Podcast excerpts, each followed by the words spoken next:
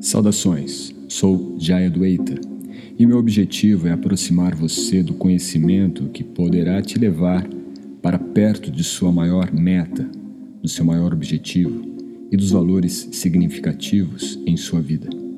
Você sabe o que quer, por isto, só precisa dos instrumentos necessários à realização. A tecnologia do yoga existe para isto. Nesta série de episódios trataremos sobre o desenvolvimento de seu mindset para uma ruptura de padrões condicionados em sua vida. Então, vamos em frente. A percepção de nossa eternidade é um exercício quase que de polaridades. A polaridade que nos designa como seres eternos em oposição a esta concepção temporária que nós temos, a toda esta transitoriedade pela qual nós passamos. E é muito simples se nós colocarmos como um modelo, justamente aquilo que nós podemos observar em nossas ações quando elas ocorrem de forma muito imediatista ou automática. Quando agimos por impulso, quando agimos sem uma prévia análise, sem uma prévia ponderação sobre os resultados que nossas ações podem trazer. Agir por impulso é justamente o oposto, o contraponto a este tipo de ação que facilita o nosso processo de percepção da nossa realidade. Quando agimos por impulso, nós estamos indo contra a nossa natureza, pois a natureza espiritual do ser é de uma natureza capaz de agir pelo ato da ação, agir como um dever a ser exercido.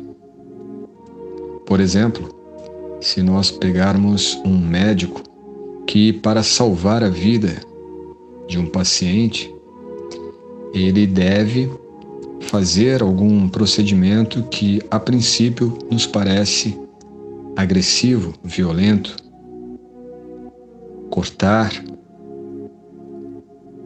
e esse processo naturalmente é para o bem daquela pessoa. No entanto, se este médico cai em sua consciência a consideração de que aquele ato é um ato de agressividade ou de violência contra o paciente, aí sim esse paciente pode perder a vida. Do mesmo modo, quando nós estamos agindo de maneira impulsiva, nós podemos não considerar os fatores que estão motivando a ação e as consequências que poderão trazer. E assim como médico, nós podemos, por um ato impulsivo, tirar a vida, ou melhor, tirar as possibilidades de nosso progresso, de nosso desenvolvimento, de nosso aprimoramento interior. Por isso, a ação ou o ato é o que traz, ou o que pode trazer a consciência do nosso ser a consciência de nossas potencialidades no presente. Não existe uma ação futura, nem existirá jamais uma ação passada. Toda ação é no presente e é nesta ação do presente que se estabelece os resultados que criarão o futuro.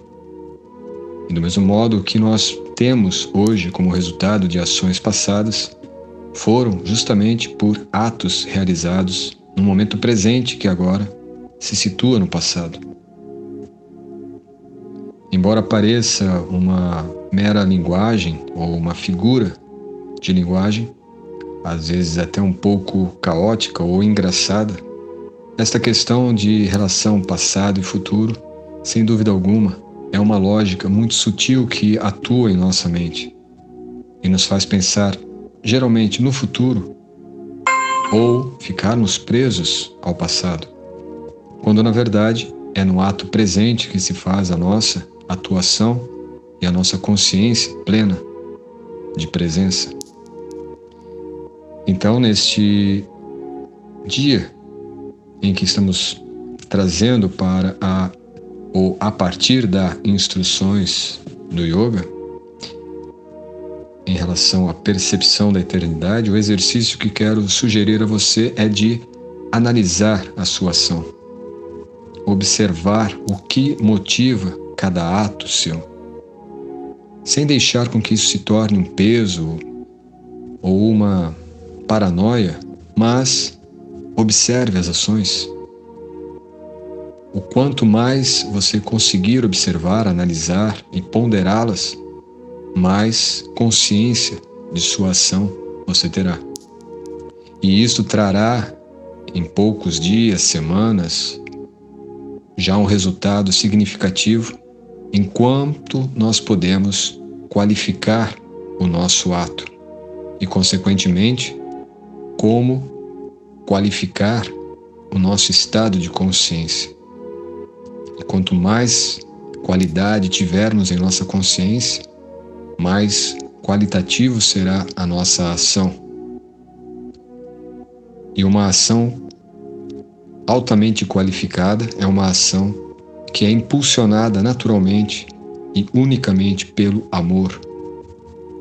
Não um amor carnal, não um amor de interesses, mas o amor imotivado que impera dentro de nosso ser no âmago de nossas almas.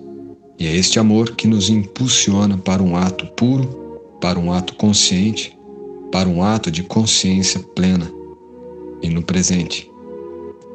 Procure exercitar e conhecerá cada vez mais a sua essência. Namaskar.